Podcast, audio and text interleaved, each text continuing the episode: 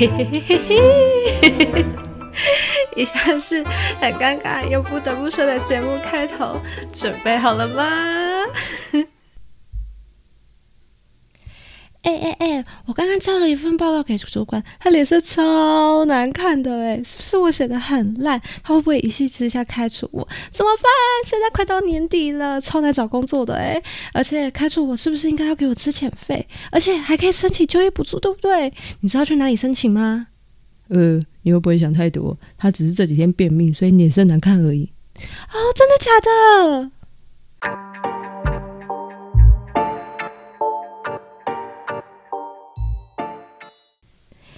欢迎回到 C N 好奇您的频道，我是宁宁。刚刚的情境啊，不知道大家有没有，就是身边也有这样想太多的人，就是遇到事情啊，总是会自己写剧本，然后越讲越像一回事，然后自己再跳下去当演员这样。如果没有也没关系，因为今天晚上就会让你认识一个，没错，宁宁就是我本人，就是个典型想太多的人。所以今天呢，就来聊聊想太多的人为什么有这么多事情可以想。有些人啊会说想太多的人是在过度思考，也有些人呢就很简单粗暴，就说啊你搞超环呐，爱搞超环，不管怎么讲啊，听起来都是有点贬义的意思。但在心理学的领域里面呢，终于帮我们平反了一下，给我们这种想太多的人呢一种很美的代名词，叫做大脑多项思考者。首先呢，先跟大家推荐一本书，叫做《想太多也没关系》，作者呢是法国心理智商专家，叫做克里斯德布提可南。好，这个名字我是看稿念的，因为实在太难念，不好记。然后呢，他也拥有二十多年的临床治疗经验，然后比较擅长探讨人与人之间的关系。那我们的大脑呢，其实有分左右脑嘛。世界上有百分之七十到八十五趴的人都是惯用左脑，就是比较属于理性，然后比较有线条性的思考。那剩下的人呢，就是惯用右脑，属于比较擅长用五官去接收讯息，然后相信自己的直觉跟本能。那些右脑思考的人啊，就是作者认为的大脑多项思考者。所以今天呢，会以这本书作为基底，然后跟大家分享这样子。以我自己的亲身经验来说啊，这本书其实有提到很多个点啊，跟我有高度的共鸣。像是呢，我的大脑常常无法停止运转的思考，就算我那天超累，眼皮超重，但是我的大脑就很像不是我的一样哦。我躺在那边，然后眼睛闭上，然后我的大脑会自己那边开 party，一直在那边想想想这样。然后如果像发生问题了，一定会觉得是我自己的错，然后开始。自我检讨啊，反省，或是啊，在过去发生一个嗯自己的错误，或是说做了一个很丢脸的事情，我的大脑可以一直重播，就很像那个电脑播放器坏掉有没有？然后就一直重播 repeat 那个画面，然后也蛮容易就是一直回想某个人说过的话到底有什么隐藏的意思啊，就认为说他们的话都是话中有话这样子。这些思考行为啊，其实都有一个共同的特征，就是我在想一个没有嗯结果或是没有任何解决办法的事情。一开始我觉得这是一个不好的习惯，甚至是一个不好的个性，想要强迫自己去改。直到我看了这本书之后呢，我才发现啊，原来我就是那种可遇不可求的大脑多相性思考者。为什么呢？让我们继续讲下去。大脑多相性思考者呢，其实有三大能力。第一个呢是发散性思考，我们可以想象一下，就是我们大脑是一个蜘蛛网，然后中间有个中心点嘛，然后开始往四面八方开始去延伸，接收很多讯息，然后慢慢的想法可以一直做连接，然后从左边可以跳到最右边去思考，然后觉得呢这个蜘蛛网有点无聊了，我们还可以就是从某个地方再去重新开一个中心点，然后再一直往外延伸，就是一种无限延伸的概念。那这能力呢？我不知道大家觉得这是优点还是缺点。有些人觉得哇塞，当这种人很好诶，创创意十足，思考非常迅速，你可以从左边然后思考到右边，这样感觉超棒的。可是换个角度想，如果我们是一个不擅长管理或是组织的人啊，我们蜘蛛网也会打结，容易把自己困在一个非常杂乱然后的状况里面。那我很也很容易偏离主题，就好比说我现在正在整理 podcast 要讲的内容，然后我今天要讲的是想太多的人嘛。那我前面不是提到了左右脑嘛？然后我就会开始大量的阅读左右脑的差别，然后就会造再开始想说，它呃是因为什么原因造就我们思考模式的不同啊？是不是跟原生家庭有关？那我们的脑呢有什么什么功能啊？海马回啊、多巴胺啊，blah blah blah，然后就变得好像我主题是在研究大脑。然后后来呢，其实我发现这件事情，然后想要改善，所以我今天就有做个流程表，就是死死的把自己就是钉在那边说，哎，不可以跑题哦。我们今天的主题就是这样子。那就像我们前面提到的情境一样，就是遇到事情，我们会不停的思考，不停的延伸，所以导致很多人会觉得我们想太多。那这就是第一个发散性思考。那第二个呢，就是敏呃感官敏锐，就是我们的五五官五官，就是呃听。眼睛看叫什么？听说读写嘛？哦，不是这样啦，是听觉、嗅觉、触觉等等的，都会比一般人来的灵敏。就是我们比较可以放大我们五官的感受度，就好比说。我们在听一个人讲话，他的音调啊、用字遣词，或者脸部的表情，我们都会非常的在意。好比说，我今天在做报告，然后讲到某一个部分的时候，老师或主管突然挑眉一下，然后我的脑子就会开始分析说：“哎，我是不是这个环节讲特别好，或者是哪里讲错了？”然后就开始想很多很多的东西，就开始衍生出很多剧本。就像我们看电影啊，不是有一种间嗯间谍片？然后自己会开始在脑中有画图分析，然后开始有什么公式啊去运算。对大脑多项思考者来讲，我们天天都活像 活得像那 FBI 在工作。然后在第二点，第啊第三点，sorry，第三点是那个想象力丰富，就是像刚刚我们说的发向性思考嘛，所以。大脑多项思考者其实想象力也是很丰富的。我们觉得很多东西都是有灵魂的，就像我们小时候看卡通啊，《汤姆式小火车》或是那个《建筑师巴布》，你对着一群挖土机啊，或是怪兽说什么“我们行不行”，然后脑中就会就是自己想象他们，你会回应说“我们一定行”的那种感觉。这种画面不会因为我们长大而改变，所以呢，作者就会。就是认为说，我们这种大脑多项思考是非常适合创作，因为我们的大脑可以一直想象一些很有灵魂的事情。综合以上三个能力啊，克里斯的，哦，就是那个作者，他认为呢，大脑多项思考者啊，就是天才的化身。可以想象一下，我们大脑呢，就像电脑处理器一样，大脑思考者的等级呢，就很像 Intel 最新十二代的处理器那么强。那其他人呢，可能还在第十代贵。那所以呢，听起来我们想太多的人，其实没有那么糟糕，对吧？其实呢，我身边呢，有很多。这样的人，就是大家对自己想太多，这个这个行为呢，都是处在那种负面的评价，很不太喜欢自己现在的状况，所以我都会非常推荐他们去看这本书，会有一种跟自己和解的感觉。那这本书最后呢，也有教大脑多项思考者怎么过得不要这么辛苦，就是。对自己好一点啦，然后我把它整理成两个部分，一个是心理调试，然后另外一个是我觉得生活中我们真的可以去做练习的。好，让想象呢，我们大脑就像刚过那个双十一或者是一二一八那种就是的房间一样，每天都要收很多包裹，那些包裹就是呃很多讯息嘛，然后都储存在我们大脑，然后我们根本没有时间去整理或者开箱，然后越多。越来越多，越来越乱，这样，然后就连你的床啊都被被堆的那种没办法休息睡觉的那种状况。那这时候要干嘛？知道吗？就是整理。我们很容易就是接收到碎片的讯息，然后又舍不得把它丢掉，就会一直留在我们大脑，导致我们大脑非常的混乱，每个地方都要去想一下，然后到最后都不知道自己在想什么，对吧？这时候呢，我觉得你就可以动情的笔。或是打开电脑去做一下，把每个想法写下来啊，重新组合成我们自己需要的东西，然后把不要的东西过滤掉，有点像断舍离那种概念。然后呢，一定会有人想说啊，这已经累个半死了，不想去做这件事情，那就想要把东西通通堆在旁边，明天醒来再说。这时候呢，我们就要需要靠一些内心的净化，就是眼不见为净那种感觉。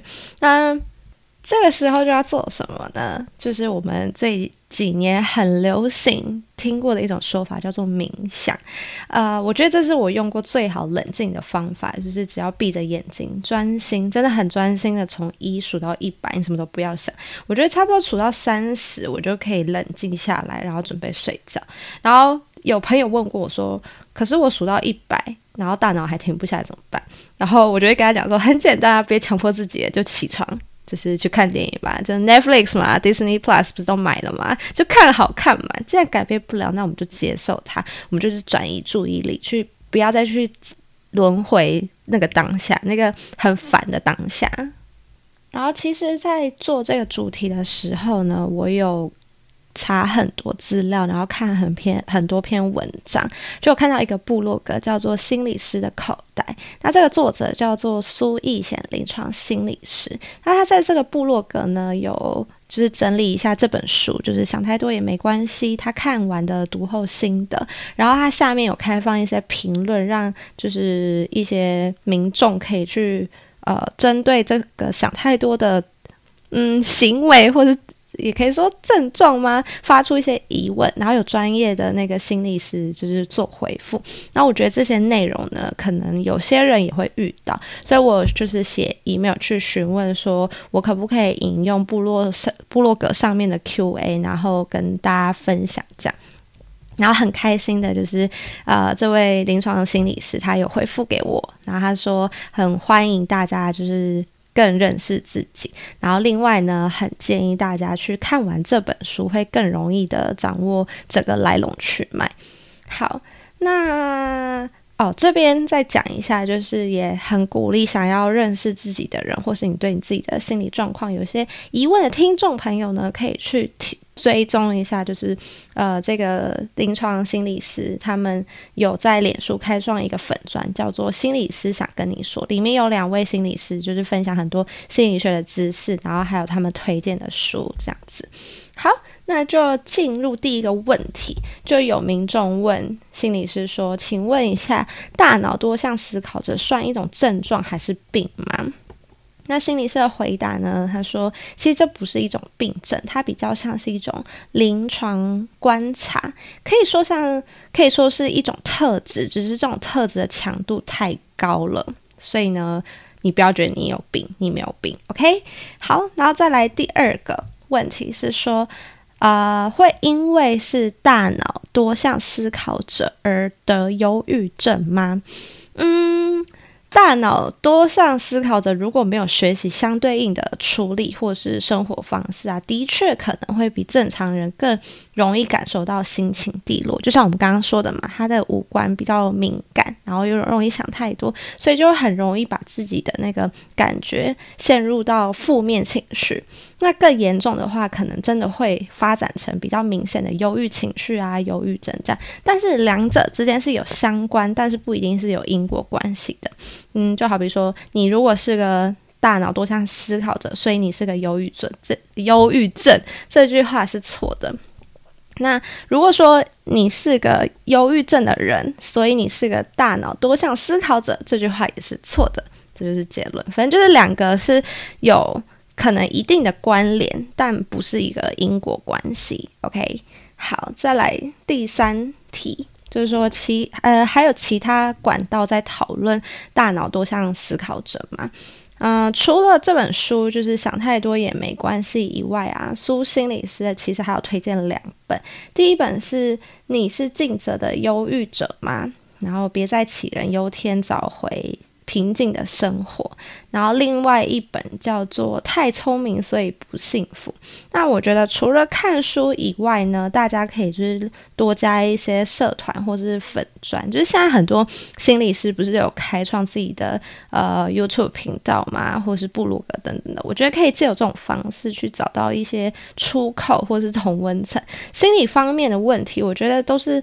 嗯，最怕的遇到的是那种恶性循环，自己觉得很怪，但也不知道怎么解决，然后就越想越负面，这样感觉反而不是很好，所以不如去找一个，呃，讲同温层，感觉好像也很怪，就是找到一个可以去理解你的，然后从那边找到一个出口，这样。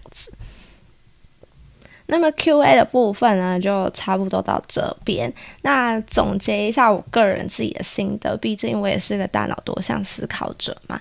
就是其实一开始身边的人真的常常会跟我说：“哎、你真的想好多。甚至还有我喜欢的男生跟我讲说，他不喜欢我的原因是因为我的大脑的思考模式很跳跃，就是可能我们在讲 A，然后我很容易就跳到 B，但其实 A 我已经想完、思考完，然后觉得也。就好像我也讲完了那种感觉，然后但就直接很快可以跳到 B，我觉得这是很正常的事情。但对于别人身边的人来讲，会觉得说：“哎，你好跳哦，不知道你在想什么那种感觉。”对我来讲，一开始是一种打击，我觉得我好像被否定。然后直到看完这本书，我觉得有一种真的跟自己和解的感觉，就是其实我没有那么糟糕，我只是个天才，只要天才 always 就是没办法跟。大家融入，好，这是开玩笑的。就是我觉得，身为想太多的人，找到方法去跟自己就是相处，然后平衡一下的话，其实这是一个很好的优势，也是一个优点。所以，嗯。如果你发现你也是这样的人，或是你身边也是这样的人，不妨推荐他看这本书。这不是叶配，我真的觉得这真的可以救赎很多想太多的人。然后我自己的心得大概是这样。好，接下来呢是什么环节呢？叫做 C N N Surprise 时间。之前的是什么好歌分享嘛？但我觉得生活中有太多东西可以分享了，所以我就改成处处有惊喜的 C N N Surprise。今天呢，我想要跟大家分享的是，呃，那个 Netflix 的原创影集叫做《华灯初上》。为什么要推荐这部呢？第一个是因为它的卡司非常的强大，就是光是女主就是杨静华、林心如，基本上里面的每个演员我都很喜欢。然后最重要的呢，是因为林心如跟霍建华这对夫妻呢，有就是第一次同一部戏合作。然后还有最大的卖点是林心如是这部戏的总制作人，光是我觉得这个阵容就很值得去看一下，这样。然后撇除剧情来说，它的画面做的非常的精致。那我有看一些文章，就是他们描呃描述的那个当时的日本调通文化，其实也蛮贴切的。那它是一部真的很值得大家慢慢的去品尝的一部片。那至于，剧里面的内容呢，我就先不报了，因为听说它有三季嘛，现在第一季才刚出完，然后十二月三十才要出第二季，那我就期待哦。然后至于如果有看的人啊，就可以欢迎私讯我，跟我聊聊你觉得谁是凶手。我对这一部片我真的。有真的去分析每一个人就是杀人的动机，然后我觉得真的很有趣，这是我觉得年度算还不错的片，推荐给大家这样。然后第一集、第二季第一集就到这边了，那至于第二集在哪边呢？我也不知道，就请大家继续期待喽。那我们下次再见，拜拜。